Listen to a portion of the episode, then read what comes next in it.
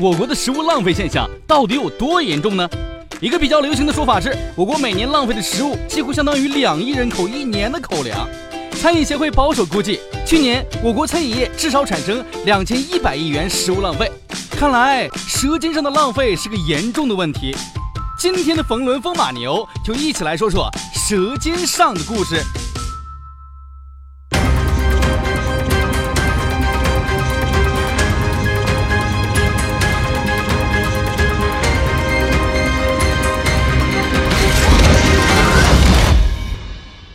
前段时间，中国社科院的专家们在北京、上海、拉萨、成都四个城市开展了历时一百余天的调研，包括三百六十六家餐馆、六千九百八十三个餐桌样本，完成访谈七百五十余人次，消费者调查问卷七千四百八十二份，称量三点二万余道菜品，累计称重十万余次，最终给出了官方答案。中国的餐饮食物浪费量约为每年一千八百万吨，相当于三千万到五千万人口一年的口粮。冯叔啊，在风马牛小镇，我们可不能这样浪费食物啊！我也刚参加一个亚布力的论坛回来，在亚布力论坛上呢，王石和任志强呢，他们也有一段关于健康的一个对话的比较。王石现在身体管理的非常好，虽然六十多岁了，但是整个身材。跟他二十岁的时候几乎是一样的，呃，那任志强就不动，呃，也不节制，一看就是六十岁的人，所以这个东西就很有意思。从全球这个统计上来看呢，二战以后到现在，我们战争每年死亡的人数，远远低于吃东西吃错死亡的人数，也就是说，现在医疗水平不断提高，所以的话，有一些过去的一些疾病呢。呃，基本上给消灭了。那在这种情况下，人的寿命长了一倍。那么长了一倍以后呢，生活摄入的蛋白也好，糖分也好，摄入的食物当中呢，实际上都是吃撑了、吃多了导致的一些慢性病的增加。呃，比如三高啊、糖尿病，包括这些呃心血管病，结果导致这个死掉的人要多于战争。也就是说，我们现在。进入一个丰裕社会，我们的生活越来越好了，但是我们在吃这方面反而出现了很多问题。这个我觉得我们的小镇，哎，不应该出现这样情况。我今天找了个朋友，董克平，也是《舌尖上中国》的一个顾问。董克平。《舌尖上的中国》美食顾问，央视中国味道总顾问。他曾调侃自己是一枚喜食好色、四处游走找吃的无业游民。如今，他却成为了赢得京城大厨们尊敬、天下饕餮客信赖的美食评论家。对于吃，他有着独到的见解；对于中国人的吃，他有着更好的建议。一起来听听董克平的说法吧。从吃上。能体会到一种审美的愉悦，这时候是吃呢，就不简简单单是活着，吃饱这是活着，吃饱是活着嘛，吃有意思，哎，这是就相当于社交。其实因为我一直在全世界跑，我就发现，嗯，我们这个农耕民族吃的跟那个西方啊，呃，包括中东啊、阿拉伯这些地方，他们是游牧民族啊，对对对对对。那么所以这两个系统在吃的东西上啊。我们这边植物蛋白啊，嗯嗯，呃，相对比较多，嗯嗯，呃，另外熟食比较多，嗯，他们这边呢，基本上是动物蛋白比较多，呃，冷生冷的东西比较多，这两种吃法的结果就是他们比我们壮，就是从生存角度来说，这种食物的结构对人种的进化呢是有很大的一个影响吗？对呀，从猿进化到人，就是因为吃了熟肉。嗯嗯嗯，吃了熟肉，熟肉那个供给的蛋白质对人体更有用，它促进人的大脑的发达。就是说，吃肉得先进化，先哎对，先进化；吃粮食的后进化。其实我们的祖先也是都是从肉食过来。吃肉的。现在的考古学跟人类学证明，人类是从非洲出最早出现的。肯尼亚的啊，对，最早出现的。出现以后呢，完了就是漫长的过程，完了就到了什么亚洲，到了欧洲，到了那个。到了，因为他到了中国这个地方以后呢，就突然发现啊，它是一个特别有局限的地方，它没有草原，嗯，也没有什么，也没有森林，它就造成了是什么呢？就是没有兽类可吃，更多的没有兽类可吃，那就开始从草，神农尝百草。其实百草是个百是个代数词，对吧？呃，神农尝百草这个过程可能是一个特别漫长的过程。神农也是那当时那一段人类的一个化身的集中。神农尝百草，日遇七十二毒，得徒而解之。就是他在尝百草的过程当中，他既然也找到了粮食，也找到了药草药，这是中草药的一种起源。但是我们要记住，神神农他不是神医，他其实在这个过程当中，他更多的是找吃的，而不是找药。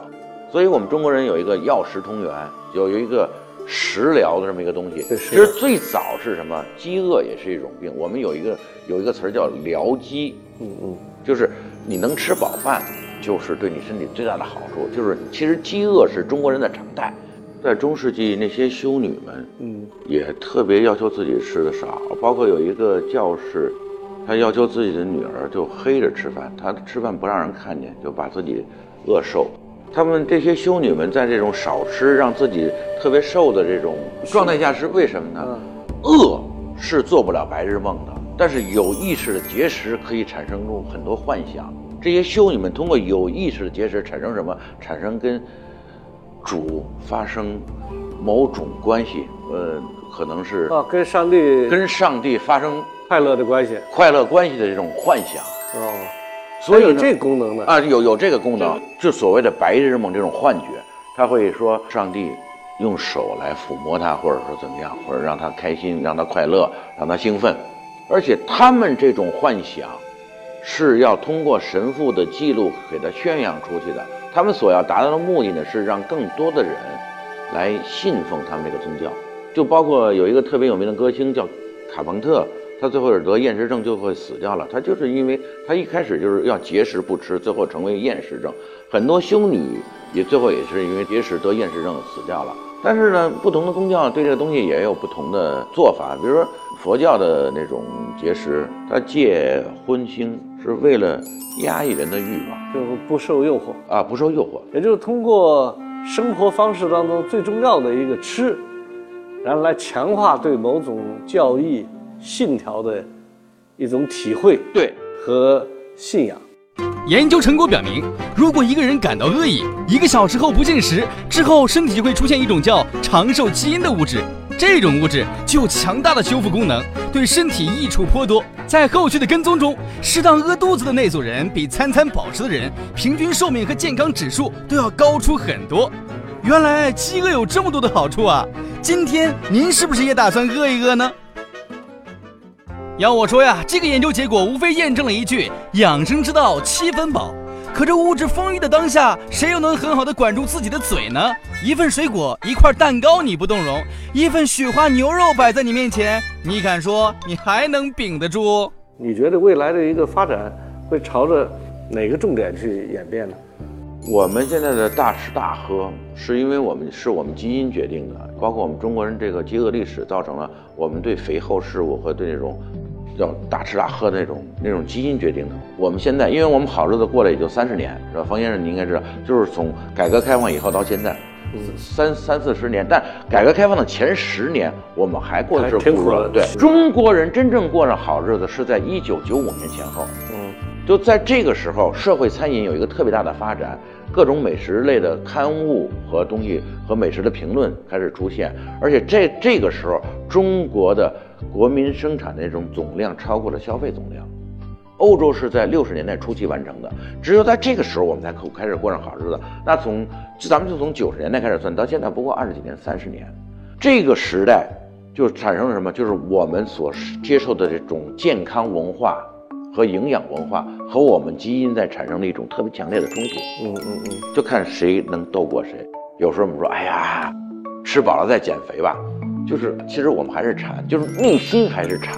我觉得现在来讲，更多的是会向一种健康饮食和安全饮食发展。美食的追求其实也是一个似乎是无止境的一个，对，叫食不厌精啊，食不厌细，就是无止境的。因为你去看那些餐馆哈，就像您说，这二十年呢，这个餐馆的变化就是，以前呢只是吃饱。嗯，对，吃饱了还得带回去。对，我记得我那会儿在西安，嗯，然后每礼拜呃，我们去餐馆吃一次，我我父母带着去，去餐馆吃一次还带个锅，对，就把那米饭那会儿米饭很紧缺，然后比如说你在那儿买几个菜吃了，才能多买多少米饭啊对带回去，对对对对对然后再打两个菜回去。你们家是有钱人，不 是不是真的，在那个那个，再往后边呢就不太多了，对，就自己你到外边吃，吃完了就正好吃饱，吃一笼包子。我记得那会儿就是吃一笼包子就很高级了。其实到后来发展呢，餐厅呢餐饮就分得很细，嗯嗯。有快餐对吧？啊对，然后有这个商务的餐，嗯嗯。啊、酒店里边的，嗯嗯，呃，另外呢又分了很，又相当于很多有品牌了，啊对，那在品牌的基础上呢，又出现了米其林什么更高级别的。啊，一个是往高级上分，嗯。讲究，嗯。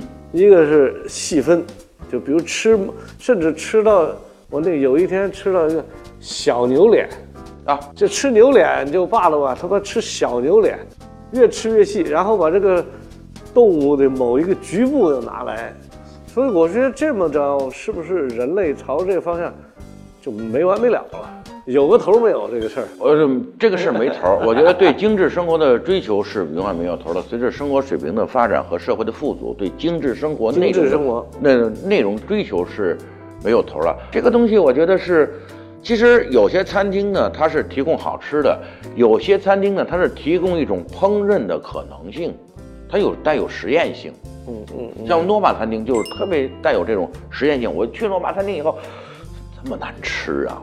说真没觉得好吃。大董先生也也去了，也说哎呀不好吃。后来他写了一篇特别长的文批评诺玛餐厅。其实它是一种先锋餐厅，它为人类探索人类探索不，至少是为厨师探索着提供一种烹饪的可能性和食材的可能性。我也知道有一些人专门在全世界到处找这种对，人类可能没吃过的东西，嗯嗯就是这个食材不断拓展这个食材，然后呢找出来，然后经过现代的科学的方法再把它纳入到餐厅。在餐饮消费上，或者在任何的消费层消费层面上来讲，都是有阶层的。那有些人他会有这种对新奇特的追求，是推动这个社会往前发展的一种动力。所以人类的过程不仅是要吃细精细，而且吃所谓高档，更重要还是吃这个范围拓展，让人类生存的可能性啊。它不断对在在他是在拓展对它一个是往宽了走，一个是往纵深了走。比如说那个现在西班牙一些厨师他在做什么一件事情呢？比如说他做一种汤，比如说都是一百度啊，这个汤一固定的汤一百度，他把芥蓝切成不同的形状，他就切块儿、切条、切片儿、切丝儿，他放到这个汤里，在固定的时间里，不同的形状，这个汤能给带来什么样的味道跟口感？那等于科学实验一样，科学实验科学实验一样。其实它给人们提供一种更多的味道享受的可能，从这个角度说，所谓菜谱是无限的，都太无限了，太无限了。对，食谱无限。嗯您想想啊，那你比如说现在川菜是中国最流行的菜，虽然它不是最高大上的菜，但是它是最流行的菜。川菜就是有文字记载，大概能有一万多种。哦，那这是有辣椒了以后了，那没辣椒以前的呢？辣椒，辣椒是明朝中叶进入中国，那在四川普遍种植是在道光年间，也就是一八四零年前后。那从种植到食用，至少还应该有十年到二十年的时间。所以川菜现代川菜的体系的形成，不过是光绪到民国初年这个三四十年之间形成的。造了一一万多种。对，川菜有两个高峰啊，一个是就是它形成时期的那种高峰，再一个来讲就是抗日战争时期。抗战时期，各大菜系名厨大师云集重庆，使得川菜得以博采众家，兼收并蓄，达到炉火纯青的境地。它取材广泛，调味多变，菜式多样，口味清鲜纯浓并重，以善用麻辣著称。这享誉中外的川菜究竟有什么样的特点呢？三香三椒三料，七滋八味九杂，这就是川菜的特点。很多人都说川菜的魅力在于吃了忘不了，吃了还想吃。吃好里边不仅是个多样性，呃，或者说开拓一些可能性，就是还有一个吃相，就吃的过程。就是吃的过程呢，其实也就是服务标准啊，包括环境啊，嗯包括你的音乐啊，嗯，包括呃每个菜品啊，同样的口味，但是摆的呀、对，啊、形态啊，那么这些东西有雅和俗之分的。郭德纲被周立波说成是吃大蒜，呃对，啊，那么就是说上海人说是喝咖啡的，有点儿就是掐吧。但是我们不去讨论他们谁对谁错，我们只是说，就是这个吃相啊本身，现在是朝着哪个方向发展的？雅俗之分啊，是一个特别扯的话题。为什么说扯呢？其实喝咖啡也好，吃大蒜也好，它只不过是生活习惯问题。嗯，就是你的饮食口味让你觉得这个吃这个舒服。但是作为吃相来讲，我觉得就是说，那肯定是向更文明、更健康这个角度发展。就是说，首先我们说食不语，是吧？我们不会说嚼着东西跟你这儿喷嘴话啊再再再说，对吧？这肯定是不雅的。就是饭桌上，你首先要表示出对别人的尊重。你对别人的尊重，一个是在语言上、礼貌上，再一个就是注意到你的吃相上，你不能说站起来去夹菜吧，你不能扒拉去夹菜吧，拿个筷子你打都是到处对倒腾，，你 不能张嘴嚼东西吧，你不能吧唧嘴吧，你不能出现那种让人引起人家不快，就是说尤其是相亲时候特别要小心。我前天刚从那个重庆回来嗯，他重庆有一个面叫板凳面，那这个。这那个面做好了以后啊，它也是一个凳子，它把面面那个碗搁在这儿，完了这儿一凳子这么不是这儿还一个凳子，我还要坐着，这么着。它就是因为这个这碗面放在这个板凳上，它叫板凳面。嗯我去的时候开着宾利的，啊，都在那儿宝马、宾利、都在那儿吃这玩意儿。保时捷，都坐在那个一个小的塑料板凳上，上面搁一个那个宽的塑料板凳，全是哈哈吃。你是俗俗是俗是雅啊，就是我觉得这个，它是重庆人的一种生活习惯，重庆人对小面的一种热爱，它不分阶层了，它就是一个大家喜欢的吃食。嗯，北京这个晚上这交通您能理解？六点半说这个饭局，你差不多五点半就得从家里走，要不然你你你你到不了，至少一个小时这一吃一喝就得十点半，五点半到十点半五个小时。说句实话，我越往后吃我越着急，着急什么？就这么着给累也就给耽误了。这点时间我看点书写写点字儿好不好？因为我有一个习惯，我我现在写稿子全用手机写，我随时拿出来就随时写。哦你要在这闷头写东西吧，不好不好。所以可是一想耽误功夫。哇，你自己都五十多了，你再每天吃饭用五个小时，我就觉得，路上用仨小时，这就我就觉得就特别那什么哈。它确实是这种应酬啊、饭局啊，这也确实是在东方社会啊，可能没办法西方多。对，有一年我也做了一个统计，挺有意思。我们在美国旧金山这边有一间公司，嗯，然后这个公司最后看看他不是财报吧，看完了以后发现，他怎么，咱们这边叫做招待费啊，特别多啊，他那时候没有什么没招待费，但律师费特别高。对，后来我们就拿来比较，就是说，中国的公司的招待费占的比例，和在美国公司的律师费占的比例差不多。也就是说，咱都是靠吃饭在办事儿，他是靠律师。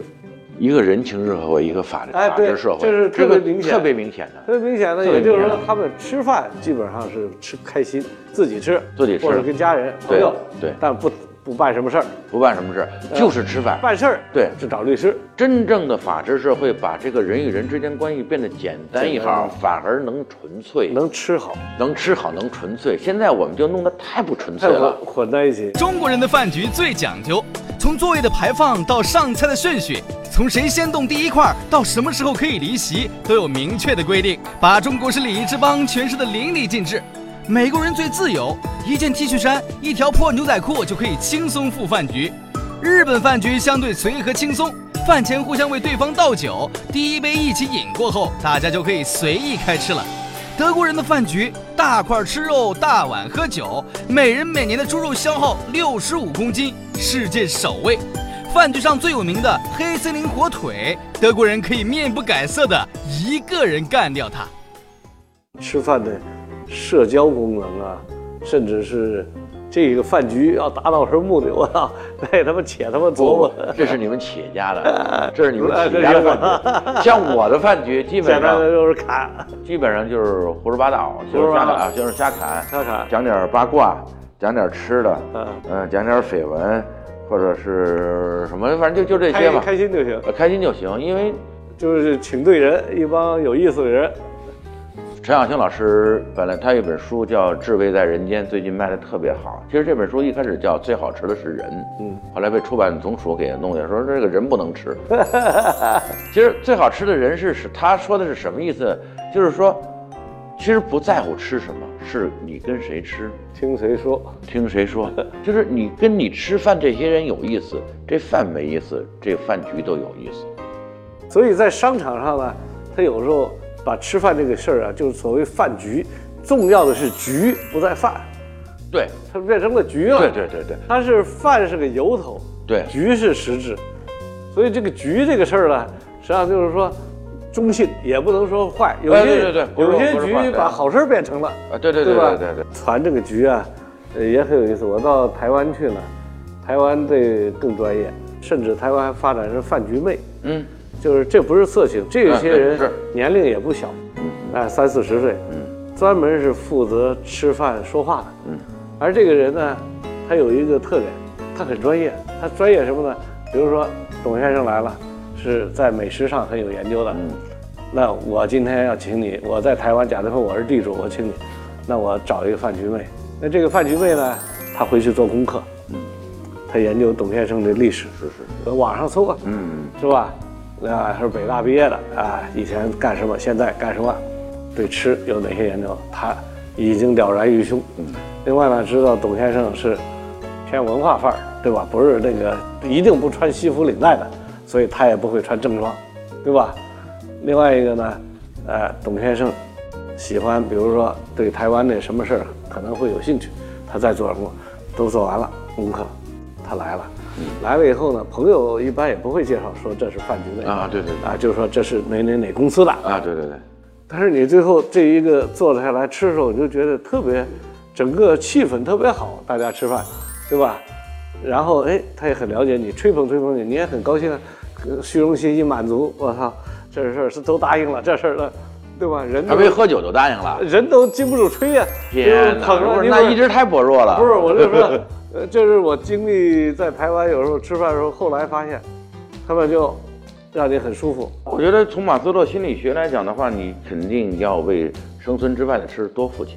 你们组织这百分之二十的饭局，创造了社会百分之八十的财富。那我的饭局的最高原则是，没有美女的饭局，再荤都是素的。嗯，这是我们大家都心向往之的事儿 啊。据说这北京的饭局上有这样三类人：一类常爱冒充重要干部，号称能帮人办事为由头骗钱，姑且叫这类人庄家。庄家在饭局上一坐，说他是多大干部，你都觉得信。还有一类人叫资深庄家，资深庄家不管到哪儿，外面永远有两辆好车等着，车里布置的也超有派，副驾驶拆了，供他坐后座时能舒服的搁脚。资深庄家能镇得住你，也能跟你办成大事。当然，你要付出相当的代价。最牛的是极品庄家，他应该称得上是庄爷，能镇得住超级大的老板，能办成超级大的事儿。拿地、搞机场建设、隧道建设之类的超级大项目都不在话下。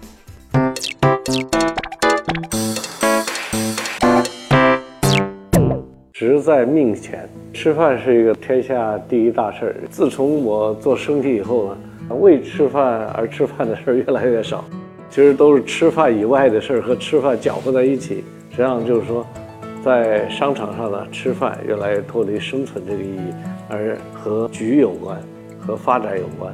所以吃饭里边的学问很大，其中也涵盖着你价值观，也包括你用什么样的心态来交流。以及我们交流的目的啊和这个事情的结果，我们这边的文化习俗呢，希望人的关系呢更私人化。我们是把公事儿要变成私事儿，私事儿再变成台下的变通的事儿，这似乎是一个我们在吃饭过程中和办事儿当中的一个逻辑。所以，我们目前这个商业环境啊，随着法制化的一个进程，逐步的做到了。政商关系的“亲亲”两字，第一就是亲切，要亲商，要友好；第二要干净，要清爽清楚。如果在餐桌上不能够一起坐下来吃，第一个字没做到，亲字没做到。但是如果吃饭的目的是为了做一些变通违规的事情，达成台下的交易，那就第二个字就没做到，就清清爽爽这件事情没做到。所以，从一个企业的管理角度来说，管好饭桌，管好自己的嘴，脚下的路才能走好。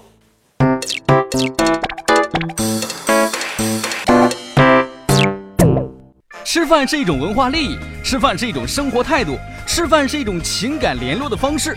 别把吃带入万丈深渊，别让吃销毁了我们的曼妙身材和美好的家园。享受美食和美食带来的愉悦，让吃把我们变得更美丽、更健康，让吃丰富我们的生活，构建美好的家园。下一集，冯叔和董克平老师将继续和我们聊聊关于饥饿的那些事儿。你们饿了吗？